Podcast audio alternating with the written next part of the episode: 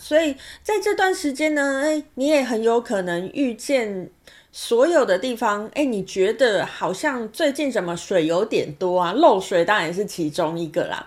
当然希望大家不要跟我一样经历漏水这种很麻烦的事情，这样子哈。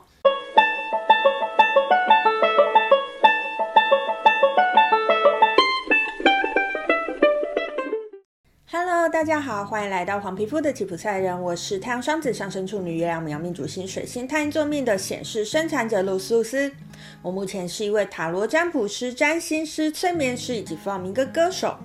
我们通过了黄战士波幅的十三天，接下来要进入红月波幅的十三天哦。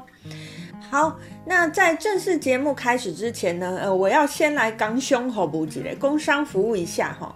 呃，年底到了嘛，年底到了，哎，对于我们这种工作的人来讲，要做些什么呢？哎，就是呃，有这个流年运势的服务啦。好，那我个人呢，提供的是玛雅流年的服务，所以如果你对于知道自己的玛雅流年有兴趣的朋友呢，诶，都欢迎到下面的说明栏去，我会把呃相关的讯息的连结呢放在下面的说明栏。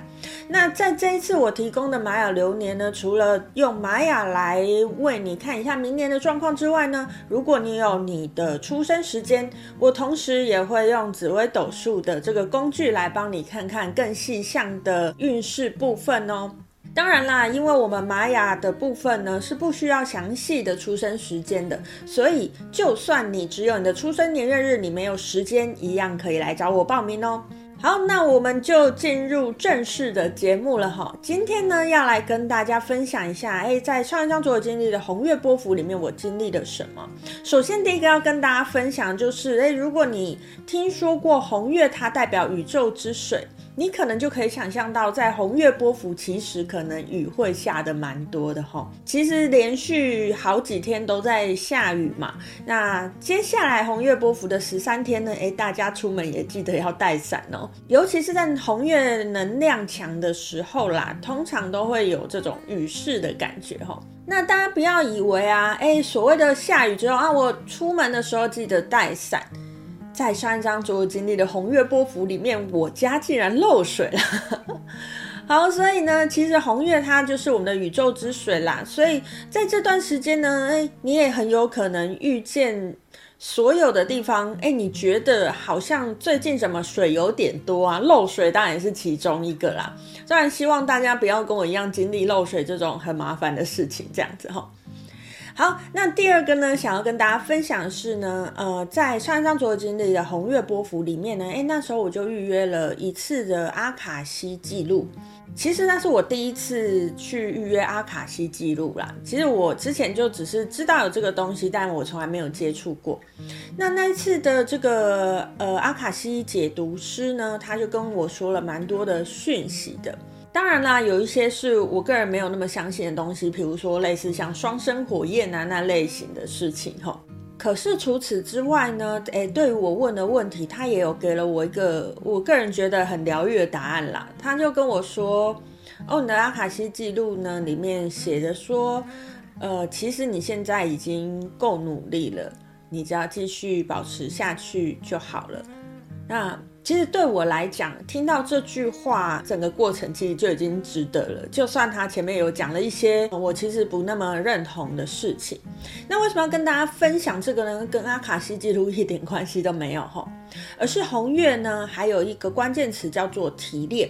所以在这一段时间，你可能会发现，哎，你也许会接触到很多讯息，但你要如何挑选，如何把它提炼出对你有作用的，呃，对你有帮助的讯息，就会变成这段时间一个嗯很重要的课题喽。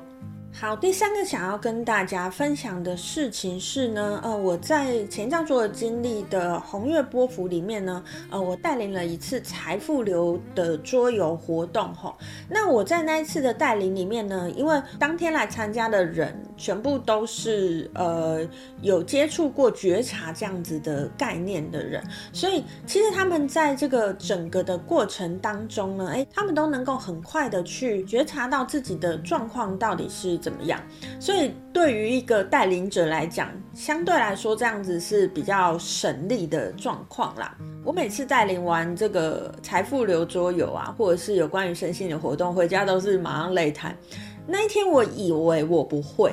因为大家其实都做的蛮好的，这样子不需要我太多的提点。可是我那天回家还是累瘫了。那这跟什么有关系呢？红月它其实跟流动有关系。所以其实呃，我虽然没有做太多理性的事情，但是光是处在那样的状况之下，诶，其实我们之间的不管是能量的流动啊，情绪的流动啊，其实还是非常多的。所以在红月波幅的这一段期间呢，诶，大家如果有发现自己。有比较多的情绪上来，或者是有比较多的呃自己的状况是一个比较流动的状况，这都是很正常的事情。那同一个事件呢，除了这个之外呢，哎，我还感受到一件事情是红月它的这个呃原型叫做治疗师嘛。其实虽然财富流桌游听起来是一个很理性的桌游，是一个更社会化一点的桌游。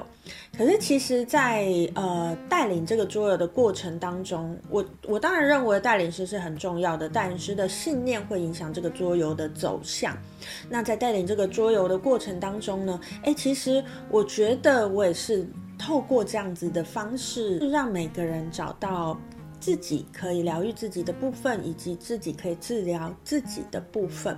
我觉得，身为一个带领者，身为一个治疗师，有时候真的不是你做了治疗这件事情，而是你告诉对方，让对方知道怎么样可以自己治疗自己。那以上呢，就是今天想要跟大家分享的，在前一张桌游经历的红月波幅里面呢，呃，我经历了些什么事情哈。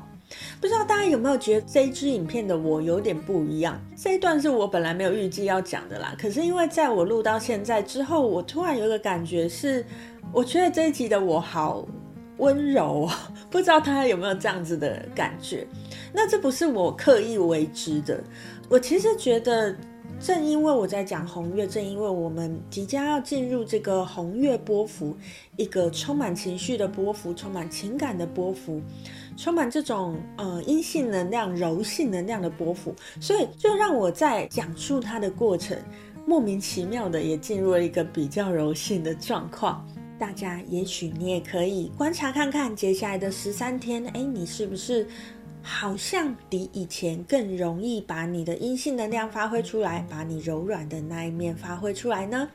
今天就跟大家分享到这边，祝福大家都拥有充满情感、充满疗愈力的十三天哦！我是露丝露丝，我们下次见喽，拜拜。